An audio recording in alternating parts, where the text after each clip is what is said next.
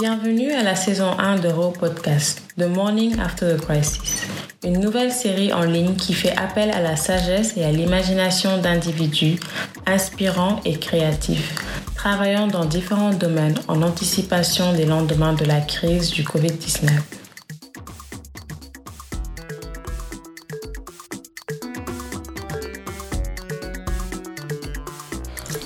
Bonjour, c'est Marie-Hélène Pereira, je suis directrice des programmes à Raw Material Company. Aujourd'hui, je serai en conversation avec euh, Carole architecte et actrice culturelle basée ici à Dakar. Le thème de notre discussion, confinement général au Sénégal, pour une meilleure compréhension du public et du privé dans la gestion des espaces urbains. En 1914, une épidémie de peste s'abattait sur la ville de Dakar. Une des mesures d'hygiène prises par l'administration gouvernante française à l'époque était de déguerpir tous les habitants indigènes du centre-ville en direction de la périphérie, d'où la création du quartier historique de la Médina.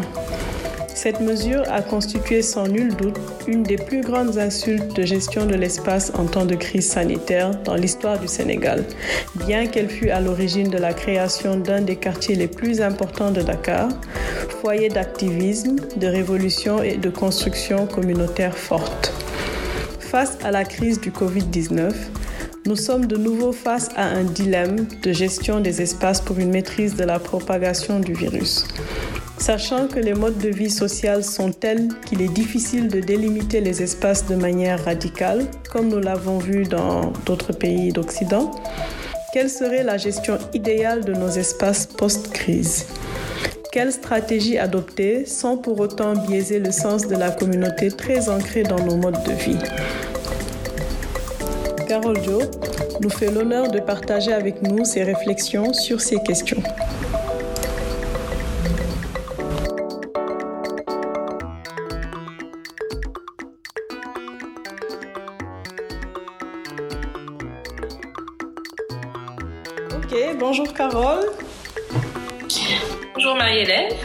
Comment vas-tu? Ça va Ouais. C'est allé.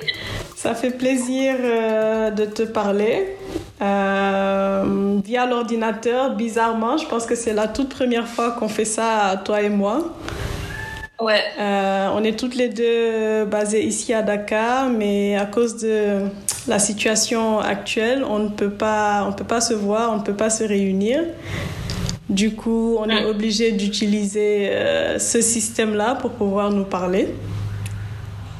Enfin, on pourrait se réunir, mais on, on, on évite quoi.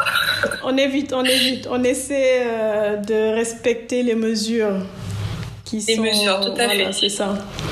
Mais écoute, ça fait, ça fait plaisir de te parler et surtout de te parler en tant qu'une des premières personnes avec qui nous commençons cette série de podcasts qui est un peu une plateforme qu'on a voulu euh, entamer afin de réfléchir sur la situation actuelle liée au Covid-19, mais surtout de réfléchir sur la suite euh, post-crise, sur les choses qu'on pense qu'il faudrait améliorer.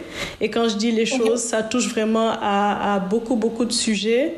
Mais dans ce contexte-là, avec toi, on aimerait discuter d'architecture et d'urbanisme, euh, vraiment discuter de la manière dont les espaces urbains sont pensés ici et comment est-ce qu'il faudrait améliorer ça. On le sait déjà, les coûts de la vie sont vraiment très chers ici et ça devient très très difficile pour beaucoup de pouvoir euh, trouver un toit où habiter ou dormir, etc.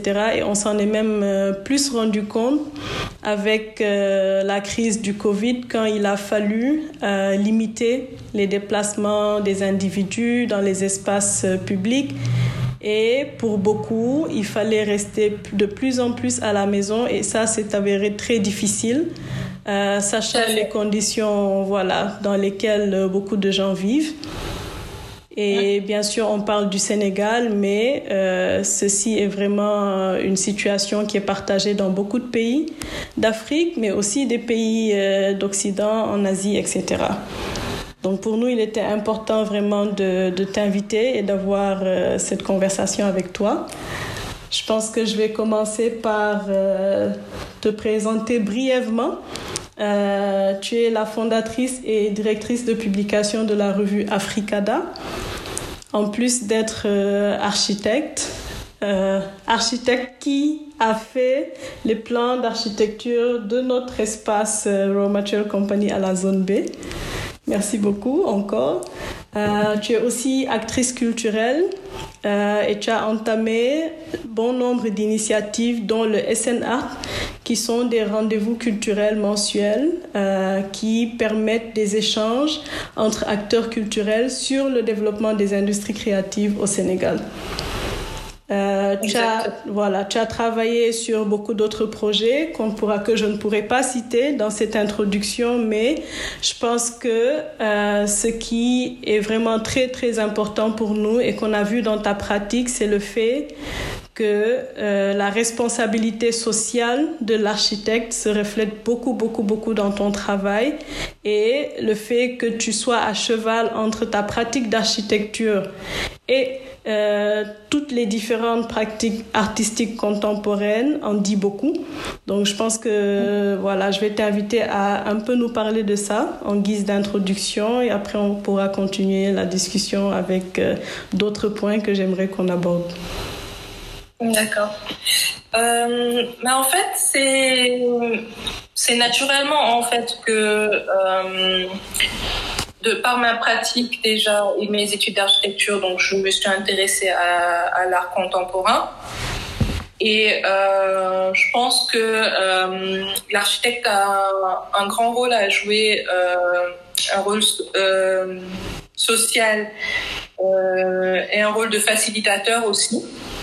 Et euh, donc c'est tout naturellement que euh, je me suis intéressée donc à l'art contemporain et que j'ai essayé de mêler euh, ma pratique, donc l'architecture, et l'art contemporain à, travers certains projets comme Dakar Morphose, qui était une, une exposition qui a été présentée dans le cadre off lors de la dernière édition de la Biennale.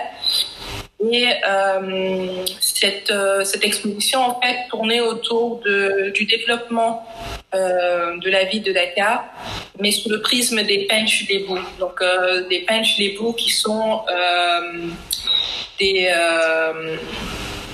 on va dire, entre guillemets, des, concessions, en tout cas des structures sociales, des petites structures sociales dirigées par un chef de famille et actuellement, il y en a euh, 12 qui subsistent. Donc 6 à la Médina et 6 au plateau.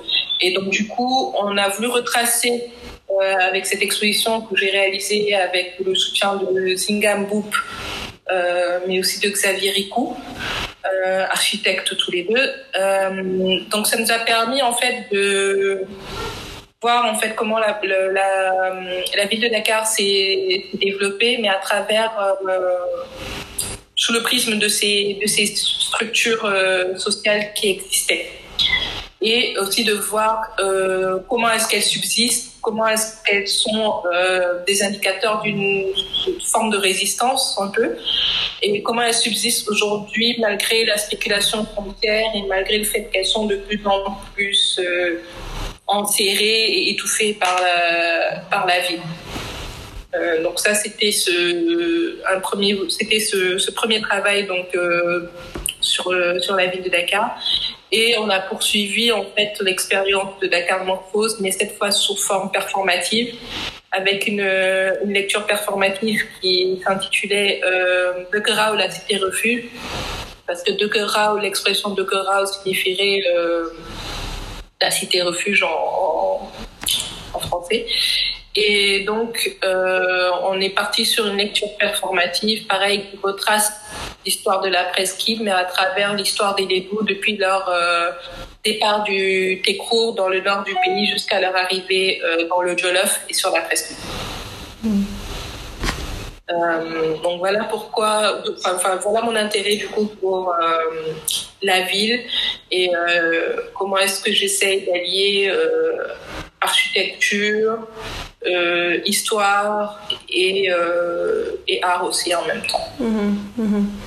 Et dis-moi, quand tu parles par exemple de la structuration des benches, euh, mhm. penses-tu qu'aujourd'hui, euh, dans le travail euh, des architectes, et est-ce qu'il y a encore ce besoin de vraiment penser l'espace dans un sens où euh, les communautés ne se sentent pas euh, confinées dans des espaces et tout ça? Est-ce qu'il y a toujours euh, cette urgence-là de créer des espaces de vie qui sont des espaces communs dans lesquels on peut se retrouver sans vraiment avoir besoin de s'enfermer entre quatre murs, par exemple? Alors, il y a plusieurs architectes qui essayent de poursuivre cette démarche, mais ce n'est pas le cas de tout le monde parce que le problème aussi avec les métiers d'architecture, c'est qu'on répond à une, demande. Mm-hmm. Et euh, le problème, c'est que cette, cette, demande, elle est influencée par plusieurs choses. Mm-hmm. Donc les clients, ils sont influencés par leur voyage à Dubaï, parce qu'ils ont chez le voisin, par la Chine, par leur voyage en Occident. Et donc, du coup, euh, ils veulent essayer euh, d'adapter un mode de vie euh, qui n'est pas forcément adapté à nos structures familiales et à nos structures sociétales. Mm-hmm. Mais c'est comme ça, c'est la demande qui est, qui est comme ça. Et donc, en tant qu'architecte, on est un temps soit peu obligé de répondre à la demande, sinon on ne travaille pas. Hmm. Il y a ça aussi. Hmm. Euh, donc, si je remonte un peu aux années euh, des maisons SICAP, hmm. c'était des maisons qui étaient plutôt bien, bien étudiées, avec euh, un jardin, il y avait toujours une cour, des espaces communs, etc. Donc, on retrouve cette volonté-là de, vivre en, communauté autour de la cour, etc., mhm. qu'on a perdu euh, au fil du temps parce que forcément, avec le fait que les gens euh, sont de plus, de plus en plus nombreux à Dakar avec l'exode rural et donc euh, la population s'est densifiée, mhm. Ben, l'habitat aussi se densifie. Donc du coup, on a de moins en moins de terrain, des plus petites surfaces, avec des parcelles de 150 mètres carrés qu'on connaît, 10 par 15. Euh, et donc, du coup, forcément, on est obligé de densifier. Mais normalement, la réglementation d'urbanisme avec euh, le fait qu'on n'est pas, on est normalement pas censé construire plus de 65% d'un terrain, mm-hmm. euh, entre autres, et euh, le, avec la manière dont on vit normalement habituellement avec le cours, etc il y a des choses qui étaient encore préservées, mais c'est vrai que ça allait de moins en moins en fait. Mhm, mhm, mhm. Oui, non, effectivement. Euh, je pense que je, je sais qu'il y a certaines initiatives qu'on trouve, euh, mais ça, c'est il faut sortir euh, de la ville de Dakar. Et il y a des initiatives, par exemple, comme ça, où on voit qu'ils essaient un peu de reprendre le style euh, des SICAP, où il y a un jardin, maintenant ils font même peut-être une salle de sport, etc. etc. Euh, mais pour beaucoup, euh, ce sont des immeubles, des appartements euh, qui, sont, qui sont mis soit en location-vente ou à la vente, où ils essaient vraiment de, de, de, créer un vrai cadre de vie autour des quartiers. Mais ce n'est pas évident, bien sûr, pour les populations parce qu'il y a le prix. Donc, c'est vraiment très coûteux. Et pour beaucoup, il y a toujours ce gap-là entre les revenus et le mhm. coût de la construction.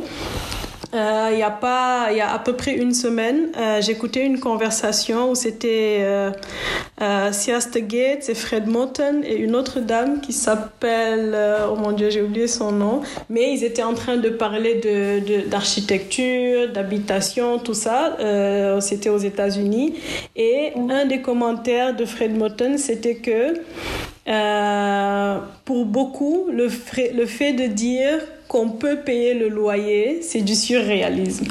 Donc il est en train de dire que beaucoup de gens ne peuvent pas payer le loyer, mais ils se font violence pour pouvoir payer ce loyer-là. Et on s'en est rendu compte euh, là pendant la situation de la crise où beaucoup de gens ont perdu une partie de leurs revenus euh, et n'ont pas pu rester à la maison, donc comme euh, c'était euh, conseillé, on va dire, par les autorités, parce que bien évidemment, euh, si tu n'arrives pas à gagner les fonds qui te font vivre, tu peux pas juste rester là à attendre.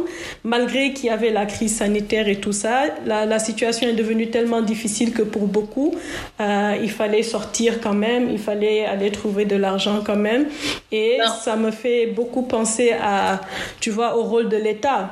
Euh, Est-ce que l'État... Problème qui se pose dans de nombreux pays. Euh, ce que tu viens d'exposer, en Afrique, aussi en Amérique euh, latine. Il y a des émeutes actuellement au, au Chili parce que les gens meurent de faim. Oui. Euh, donc, en fait, des fois, les populations ont le choix entre la faim mm-hmm. ou tomber malade. Donc, euh, mais le, le, le, problème, malheureusement, c'est que c'est comme ça, c'est que ben, le ventre passe pas toujours en premier, en fait. C'est vrai. C'est naturel et c'est humain. Euh, le, le, problème en fait avec le, la situation sanitaire qu'on rencontre aujourd'hui, c'est déjà le fait que un, on vit euh, avec des grandes familles dans nos pays. Mhm. Donc en général, il y a plusieurs personnes dans les logements, ce qui n'est pas le cas en, en Occident où en général on n'est pas très très nombreux dans un logement. Mhm. Euh, je pense qu'en moyenne, les gens sont allés. Si on est dans une famille avec deux enfants, ce qui est un truc assez classique, mhm. les gens sont à quatre dans un logement en général. Mhm. Ici, on peut être à dix dans un logement. Euh, il y a la famille, il y a les domestiques, il y a, enfin voilà, la famille élargie. Donc, c'est pas le même mode de vie. Et donc, du coup, il y a aussi le fait que euh, donc il y a ça, la promiscuité, le fait qu'on vit on, vit nombreux dans les logements, mhm. et le fait aussi que le, le, plus premier secteur économique dans ce pays c'est l'informel. Mhm. Et donc quelqu'un qui est dans le dans l'informel, eh il a besoin de se lever tous les jours et d'aller chercher son, son, son d'aller chercher de quoi manger en fait. Au quotidien, ouais, euh, effectivement. voilà, c'est, c'est, ça, il gère, il gère au quotidien. Et euh, le seul moyen en fait qu'on, qu'on peut trouver euh, par rapport à la situation sanitaire, c'est puisque de toute façon on sait que les gens vont être amenés à sortir. Oui.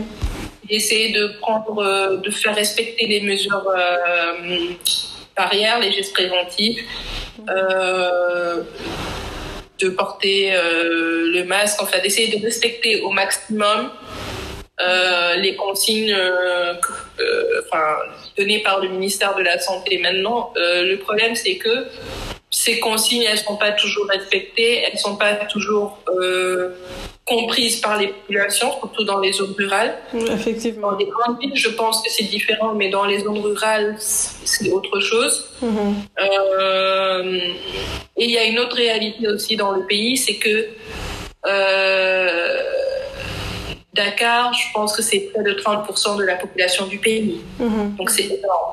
Oui. Euh, on va dire que si on prend Dakar, Thiès, euh, Saint-Louis, Ziguinchor, on a plus de la moitié de la population pays en fait. Euh,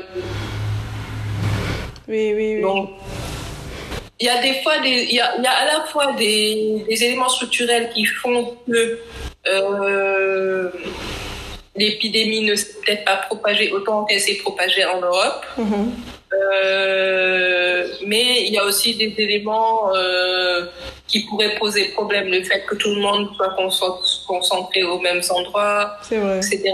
Mais je pense que le, là encore, euh, l'artiste a un rôle à, à jouer d'organisateur et de, euh, dans la manière aussi de conscientiser les, les, les gens. Et je pense que euh, on l'a vu notamment avec euh, les graffeurs, Oui. qui a, qui a beaucoup, euh, qui a fait beaucoup de sur, sur la, la thématique. D'ailleurs, je crois que le musée d'Aper a, a sorti une publication dans ce sens. Mhm. Euh, la, la, euh, la musique urbaine aussi. En fait, toutes toutes les cultures urbaines ont énormément contribué aussi à conscientiser et à sensibiliser les populations. Effectivement. Ça, ça a joué un rôle. Oui, oui, oui, bien sûr. Bien sûr, et je pense que c'est c'est très bien qu'ils aient pu faire ça euh, parce que du coup, ils arrivent toujours à, à toucher les masses. Euh, c'est pas toujours évident et on le voit par exemple toutes les déclarations euh, officielles qui ont été faites euh, ont été faites en français par exemple pour commencer. Euh, après il y a certainement eu des traductions beaucoup de gens qui ont fait de la médiation auprès des populations tout ça. Mais on remarque toujours qu'il y a voilà qu'il y a une distance au fait entre une grande partie de la population et, et les pouvoirs publics et leur manière de communiquer. Et on se rend compte que pour beaucoup. Euh, il n'y a pas vraiment cette prise de conscience de, de de, de la gravité voilà de la situation. Parfois tu marches dans la rue et tu vois des gens ils ont certainement un masque mais tu te demandes ok mais pourquoi est-ce que le masque est porté comme ça? Au fait on a juste l'impression que le fait de d'avoir le masque euh, va protéger alors que non il y a une manière de mettre le masque il y a voilà. Donc oui je pense qu'il y a beaucoup à faire du côté de la médiation. Mais j'allais te j'allais revenir un peu sur euh, ce que tu as dit par rapport à l'architecte. Tu l'as défini comme euh, facilitateur. Euh, et j'ai trouvé j'ai trouvé ce mot très intéressant euh, surtout dans le contexte euh, sénégalais ici où beaucoup beaucoup de gens euh, ne vont pas vers les architectes quand ils commencent à voilà à penser leurs espaces futurs. Et je trouve Mhm. que c'est que c'est dommage. Et je trouve c'est tellement dommage que il y a une situation aujourd'hui qui aurait peut-être pu être évitée si on sentait euh, cette mise en valeur de la pratique euh, de l'architecte, aussi bien du côté des populations, mais aussi du côté des autorités euh, publiques. Et ce que j'allais te demander, c'est par exemple, est-ce qu'il y a des échanges réguliers en ce qui concerne l'aménagement des espaces et tout ça, parce que tout le temps, on marche dans la rue, on se rend compte que toute une avenue qui était vraiment très très jolie, parsemée d'arbres et tout ça est en train de prendre, de, de perdre plutôt euh, cette, euh, cette splendeur parce qu'on voit que voilà, sur toute l'allée, on a, on a abattu tous les arbres par exemple pour mettre le, le pavage ou voilà, ou d'autres raisons. Hein. Et, et du coup, vraiment, ça me fait beaucoup réfléchir sur, euh, sur cette relation que, que, que les autorités publiques ont, ont développée avec les architectes. Peut-être que tu pourrais nous en dire un peu plus aussi. Euh, alors, le problème qui se pose euh, par rapport à la relation entre l'État et, euh, et les architectes, le premier problème en fait que rencontre la profession au Sénégal, c'est déjà l'absence d'une école publique Mhm, mhm. Depuis la fermeture de, de l'école euh, Mhm. publique dans les années euh, 90, Mhm. en 91 précisément, euh, dû aux crises euh, d'ajustement structurel, Oui. aux politiques d'ajustement structurel, donc sous, euh, le président Diouf. Et donc, du coup, l'école a fermé, obligeant euh, de nombreux étudiants à euh, aller donc étudier à l'étranger. Oui. Aujourd'hui, il y a des, des, des écoles publiques depuis près de 10 ans maintenant. Euh, mais ces écoles, euh, voilà, ça reste des écoles privées en fait. Oui, oui, Et, oui. ça reste des écoles privées et non publiques. Euh, donc, du coup, ce que ça entraîne, c'est que ça entraîne une méconnaissance en fait du rôle de l'architecte chez les populations, Oui. mais aussi chez, les- mais aussi euh, au niveau de l'administration et de l'État. Mhm. Euh, parce que ce qui se passe, c'est que quand dans, ta, dans tes proches, tu n'as pas un, un architecte ou euh, tu peux pas être forcément familiarisé au métier. Et le fait que euh, les gens soient obligés d'aller à l'étranger pour étudier fait que ben, forcément, la, la profession prend une dimension entre guillemets élitiste mhm. parce que tout le monde n'a pas la possibilité d'aller à l'étranger pour faire des études. Effectivement, oui. Alors, avant, quand c'était public, ben, n'importe qui pouvait aller s'inscrire à l'école d'architecture et étudier l'architecture. Il y en a 200 à peu près et quelques. Donc, euh, pour 16 millions, pour, pour, une population de 16 millions. Exactement. Mhm. C'est pour te dire la situation. Donc voilà, très peu d'architectes par rapport à la, à la population. Euh, donc une méconnaissance aussi donc, du, du, du métier mhm. euh, et du rôle de, de, de, l'architecte dans, dans, toutes les couches de la, de la société.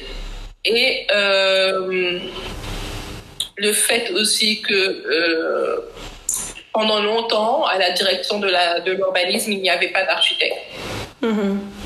Enfin, à la direction de l'architecture, pardon, qui dépend du ministère de, l'urbanisme, il n'y avait pas d'architecte. Aujourd'hui, il y a une architecte qui est à la tête de la direction euh, de l'architecture, mm-hmm. qui facilite les relations entre les architectes le ministère de l'urbanisme et entre les architectes et l'État en, général. Euh, donc voilà en gros la, situation et qui explique les, les, relations un peu compliquées euh, qu'il peut y avoir entre les architectes et l'État et pourquoi aussi la population n'est pas encline à aller voir des architectes. Euh, il y a aussi le fait qu'on est dans un pays où tout le monde se dit architecte. Passons au dessinateur, en passant par l'ingénieur. Et l'entrepreneur. Tout, le monde se dit architecte. Euh, sauf que ce que les gens oublient, c'est que si on fait euh, entre 5 et 8 ans d'études pour certains, c'est pas pour rien. Mm-hmm. Euh, donc il y a une raison. Euh, l'architecture, l'architecte comme un, comme son nom l'indique, c'est aussi, enfin l'architecture c'est aussi un art. Mm-hmm. Il y a une manière de concevoir, il y a des règles de conception qu'on étudie et qu'on apprend. Il y a une sensibilité, etc. Que euh, ceux qui ne sont pas architectes n'auront pas forcément. Oui, bien sûr, euh, bien sûr. Mhm. Donc déjà, les, gens ne comprennent pas ça. Mhm. Et euh, donc il y a beaucoup de concurrence déloyale par rapport aux architectes.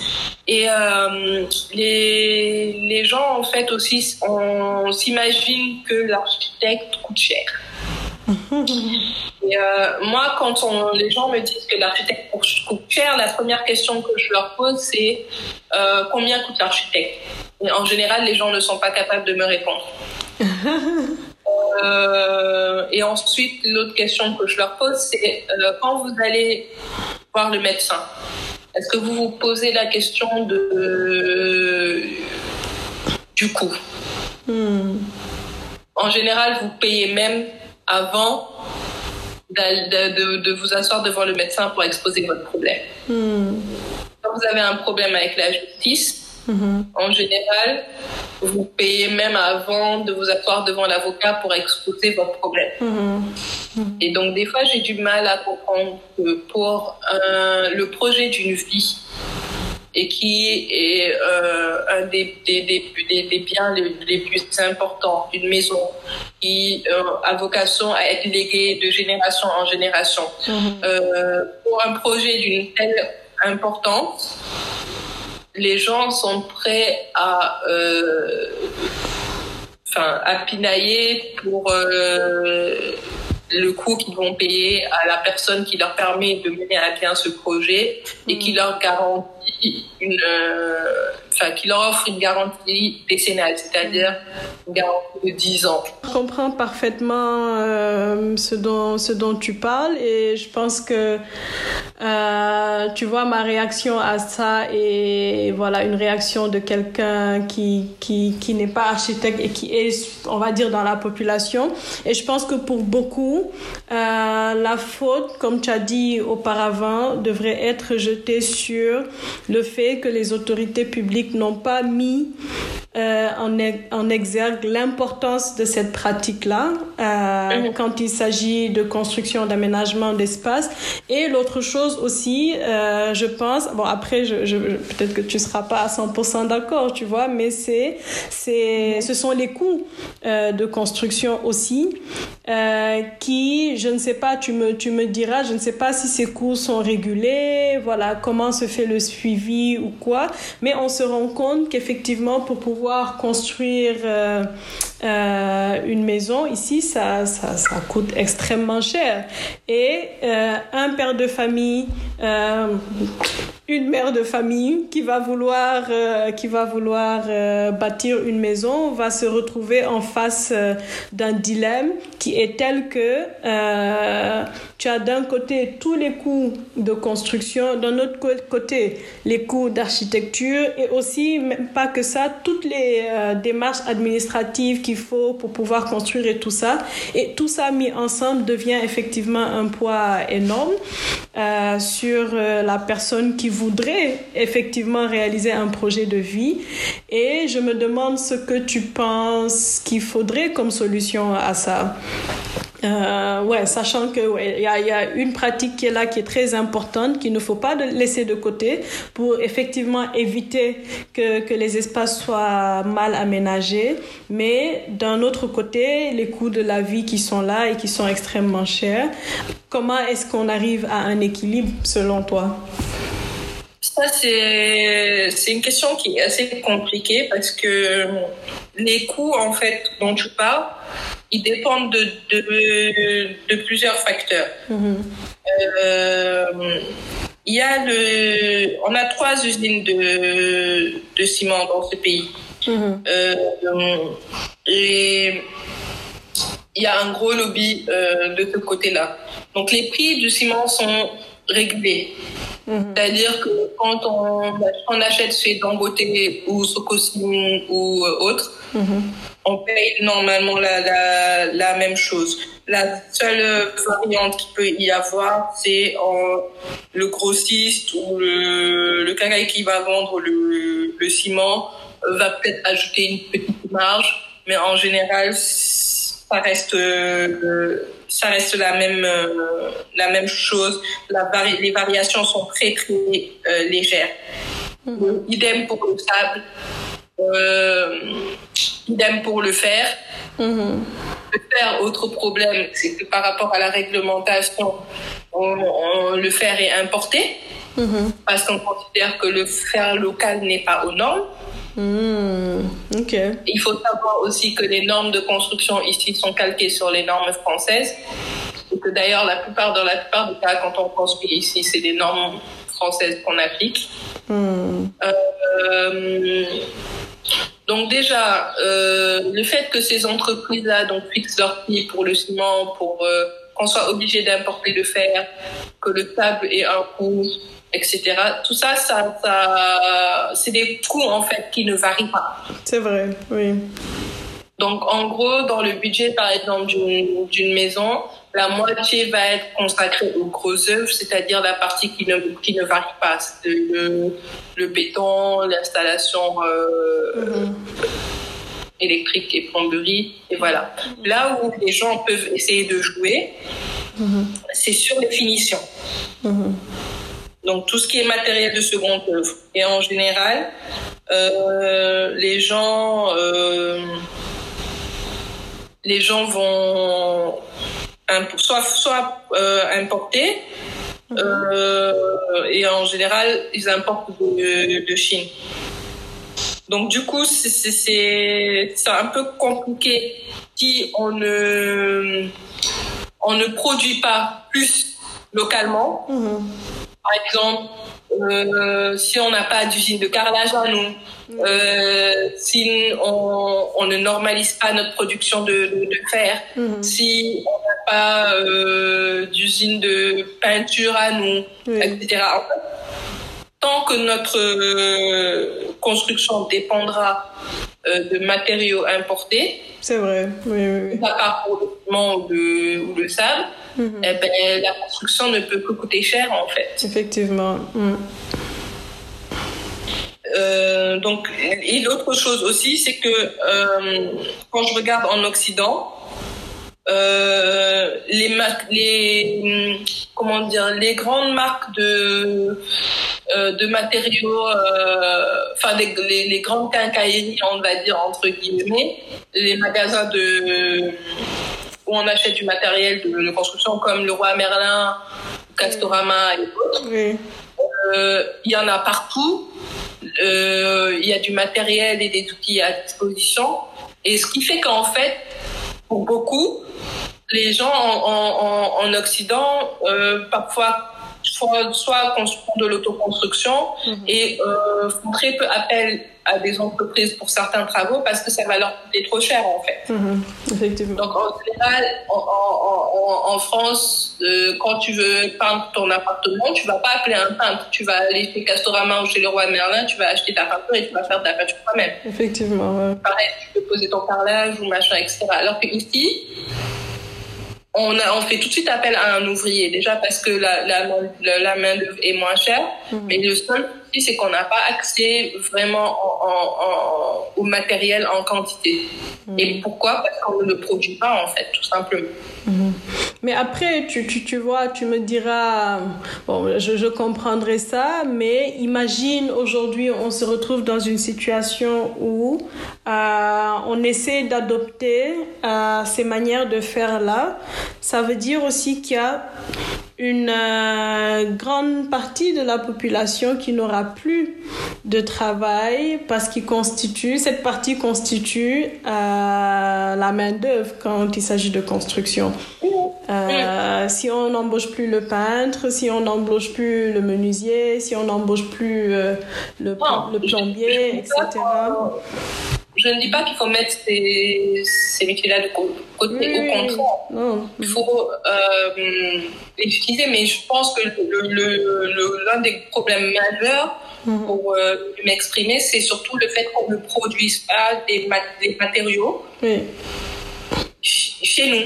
Oui. C'est-à-dire qu'on n'a pas d'usine qui produit de l'acier, -hmm. euh, faire de la, de, de la structure métallique en, en, en acier. -hmm. euh, même les profilés, les fenêtres alu, -hmm. elles sont montées ici sur place, mais les profilés viennent de l'étranger. Wow.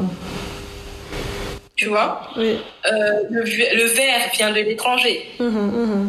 Donc tant qu'on ne produira pas certaines choses localement, on, on, on, aura toujours ces, ces coups-là, en fait. Ouais. Malheureusement. Mmh. Mmh. Euh, du coup, on fait encore appel à la, à la responsabilité des, des, autorités publiques, je pense, pour, euh, pour cette facilitation dont tu avais parlé tout à l'heure. Mmh. Euh, et aussi, euh, je pense qu'un des points pour, sur lesquels je voulais qu'on qu s'arrête un peu, c'est ce sont les politiques de, de déguerpissement. Et oui. le fait que pour, euh, pour beaucoup, euh, le déguerpissement est utilisé afin de, de restructurer, on va dire, un espace, mais cette restructuration se fait toujours euh, avec une expulsion des gens qui étaient là, qui se sont installés certes pour la plupart peut-être sans autorisation et tout, mais qui ont quand même investi sur ces espaces-là euh, et qui en ont fait des espaces pour euh, travailler et aussi avoir des revenus. Et on se rend compte pour beaucoup que euh, dans l'aménagement de, des espaces urbains, euh, on les voilà, on leur demande de partir.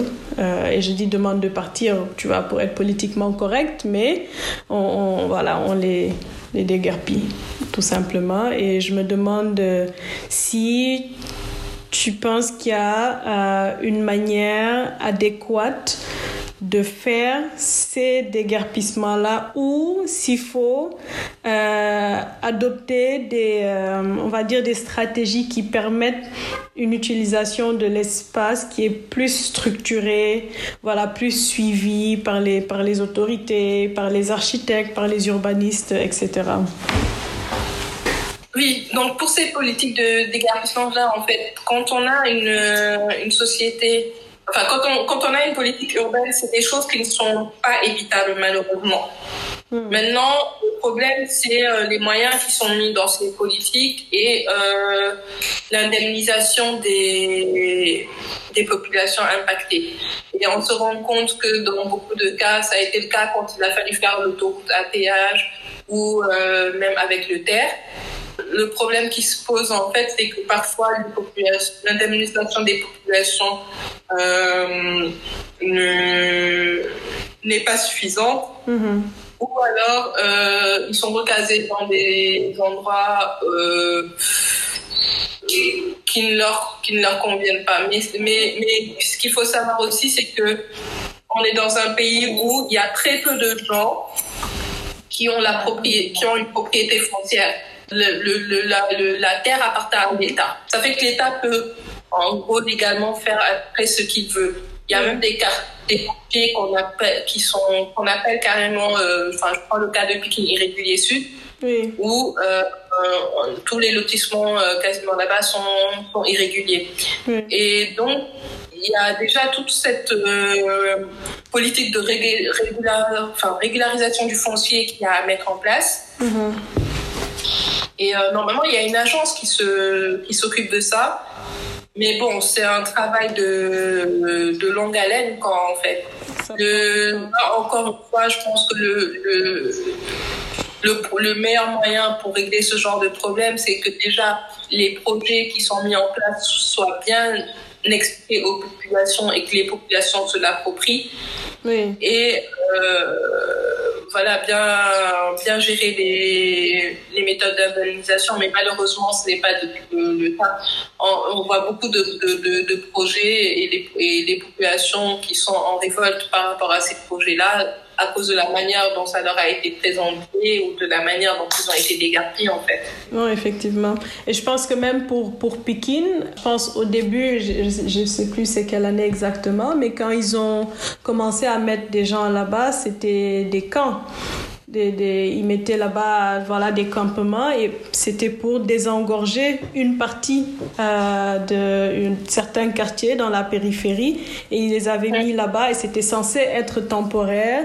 Mais bien sûr il n'y a pas eu de suivi par rapport à ça et du coup Pékin a grandi devenu un quartier qui s'est construit au fur et à mesure sur les Niayes et tout ça. Et on voit les conséquences aujourd'hui pour beaucoup de, de, de parties de Pékin, par exemple, quand c'est la saison des pluies, on voit comment est-ce que, comment est-ce que ça, ça impacte les gens qui, qui habitent euh, sur place.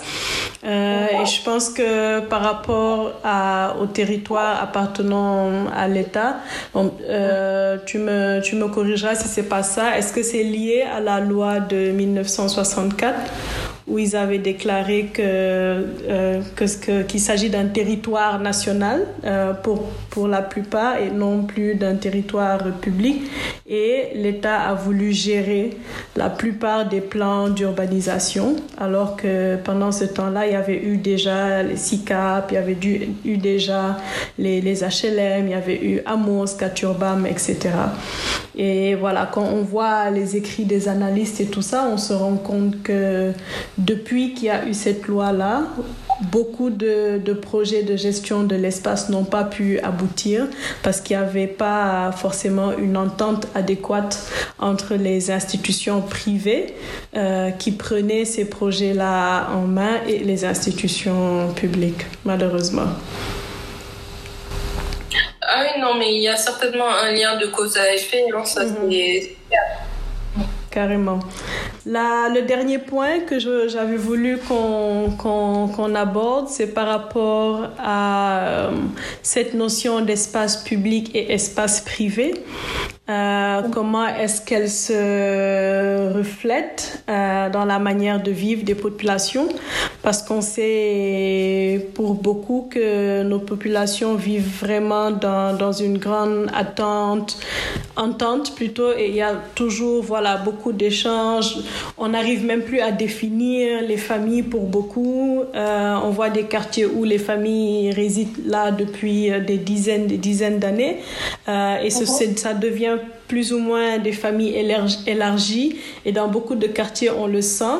Dans le quartier de la Médina par exemple, c'est l'exemple que je prends tout le temps, on le sent euh, quand on circule dans la Médina, on se rend compte qu'on circule. Euh, j'ai l'impression qu'on circule dans une grande maison où on rentre par cette porte-là, on sort par leur porte qui est euh, sur l'autre rue, etc., etc. Et je me demande comment est-ce que dans, dans, dans, ta pratique ou dans la pratique d'architecte en général, comment est-ce que ces liens sont pris en compte dans la gestion de l'espace? Euh, alors, le cas de la Médina, il est particulièrement intéressant parce que euh, c'est une ville euh, neuve qui a été construite en 1914 pour installer les, les, populations locales sous couvert de, de politique sanitaire par rapport à la à l'épidémie de peste, ouais. qui a eu lieu. Mm-hmm. Et, euh, donc le, le truc, c'est que pourquoi est-ce que, comme tu dis, euh, quand tu rentres des fois dans certaines rues de la Médina, tu ressors dans une cour, etc. C'est parce que euh, en fait, c'était la manière de, de, de, de vivre des, des, des lébous. Mm-hmm. Donc c'est la structure un peu des, des, des benches en fait. Mhm. Et ça, tu le retrouves euh, au niveau du bench de mode au plateau, qui est pas très loin de, de l'Institut français, mhm. où il y a des endroits où quand tu rentres dans une, euh, dans une rue, tu ressors de l'autre côté et entre-temps, tu es passé par, la, par une cour commune, etc. etc. Donc, c'est le mode de vie en fait normal. Mhm. Et en gros, c'est ces espaces-là que tu vois comme ça à la Médina qui se sont, qui se sont retrouvés en, euh, après encerclés mhm. par euh, mille immeubles et tout ça. Mhm. Parce que en gros, la, la Médina a été euh, un, euh, ce qui est très drôle, c'est que c'est un plan euh, parfaitement régulier, car, enfin rectangulaire et tout, et les que d'ailleurs on, on, a par des, des rues qui sont numérotées. Il y a donc il y a des rues donc verticales et et horizontale, enfin transversale, et chacune est numérotée en fonction. Mhm. Et ce qui s'est passé, c'est que dans chaque bloc, Mhm. Les gens sont installés comme euh, tu le décris, comme tu le décrivais, c'est-à-dire euh, sous forme de concession, avec euh, la manière dont on avait l'habitude de vivre en fait. Oui, oui, oui, oui. Et donc du coup, c'est normal que au fur et à mesure, ces blocs-là se sont réduits pour laisser place à des immeubles, etc. Mhm. Mais aujourd'hui encore, quand tu vas à la Médina, et quand même quand tu regardes sur Google Earth et que tu vas une vue aérienne, mhm. tu verras l'époque où il y a l'implantation euh, naturelle, enfin de, de, de, base, qui, qui, qui, est au début en fait. Oui, oui, oui. Mhm. Donc c'est ça qui explique le, le, le, enfin, le cas de la Médina. Mhm. Et euh, aujourd'hui, est-ce qu'il y a une politique euh, pour conserver ces liens-là? Malheureusement, non. Mhm. Euh, de plus en plus, les propriétaires, dès qu'ils ont un peu d'argent, ils essayent de de tout raser et de construire les immeubles. pour que ce soit rentable. Mhm. Parce qu'en fait, on cherche à, bah, oui, à rentabiliser et il y a beaucoup de, de, On le voit notamment à Nia Joker qui est, euh, est de plus en plus réduit en fait. Effectivement, ouais, ouais, ouais. Ouais. Non, non, je pense qu'il faut, qu'il faut de l'accompagnement pour que, pour que cette préservation se fasse. Je sais que, par exemple, notre collègue Maud Boy fait tout un travail autour de, voilà, du patrimoine architectural de la Médina. Il fait des tours et tout ça. Mais euh, bien sûr, c'est pas suffisant. Il faut, il faut un accompagnement sérieux pour que ce patrimoine soit, soit conservé et que, ouais, ça s'arrête pas à la Médina, bien sûr. Il y a beaucoup d'autres endroits où, euh, où il faut faire ce travail-là afin de, de, garder ce patrimoine euh, en vie. Euh, écoute, de, de, notre conversation, un des points principaux que je retiens, c'est vraiment euh, cette idée de facilitation et comment est-ce qu'elle devrait euh, vraiment être soutenue, soutenue par l'État, soutenue par les architectes, soutenue par les populations. Il y a vraiment une synergie qu'il faut développer afin que nos espaces voilà, soient, soient beaucoup mieux pensés, beaucoup mieux aménagés. Et voilà, on espère j'espère que qu'on va y arriver. on continue. Euh, pour clore cette conversation, je vais juste te demander quel est le monde euh, que tu voudrais imaginer après cette crise actuelle? Oh, euh, on part euh, dans une utopie totale, ben, en fait, je, pense que ce serait bien déjà. Euh, je pense déjà que le, ces deux mois entre guillemets de pause mhm. un peu partout dans le monde a permis aux gens, a permis aux gens de revoir leurs priorités, je pense. Oui. D'ailleurs, il y a beaucoup d'entreprises qui ont décidé de continuer le télétravail même après la, la crise. Mhm. Facebook notamment. Euh, donc je pense qu'il y a des habitudes qui vont changer. Euh, Il faut. Euh, moi, ce que j'aimerais, c'est un monde où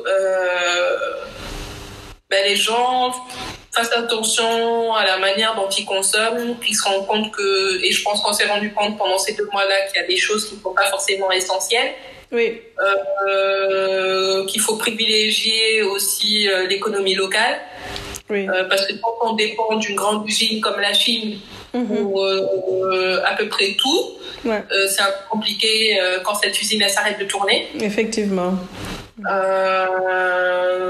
donc oui, je pense mhm. que, les gens ralentissent un tout petit peu. Ouais, ouais, ouais. Écoute, moins de dépendance et plus de construction au niveau local. Mhm, très bien. Merci beaucoup, Carole. Euh, C'était un plaisir d'échanger avec toi sur ces, sur ces questions-là. Et de toute manière, on continue avec le programme Citéologie. Euh, et j'espère qu'il y a beaucoup de points qu'on pourra reprendre et voilà, euh, en discuter de manière plus approfondie avec d'autres acteurs culturels de notre scène euh, locale, mais aussi de la scène internationale. Euh, donc, euh, je te remercie beaucoup, beaucoup, beaucoup et on se dit à bientôt. À bientôt, merci à toi. Ciao, Carole.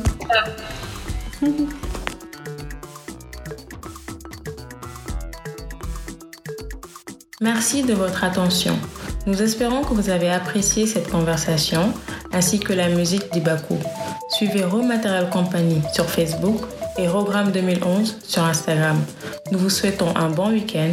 À très bientôt pour notre prochain épisode.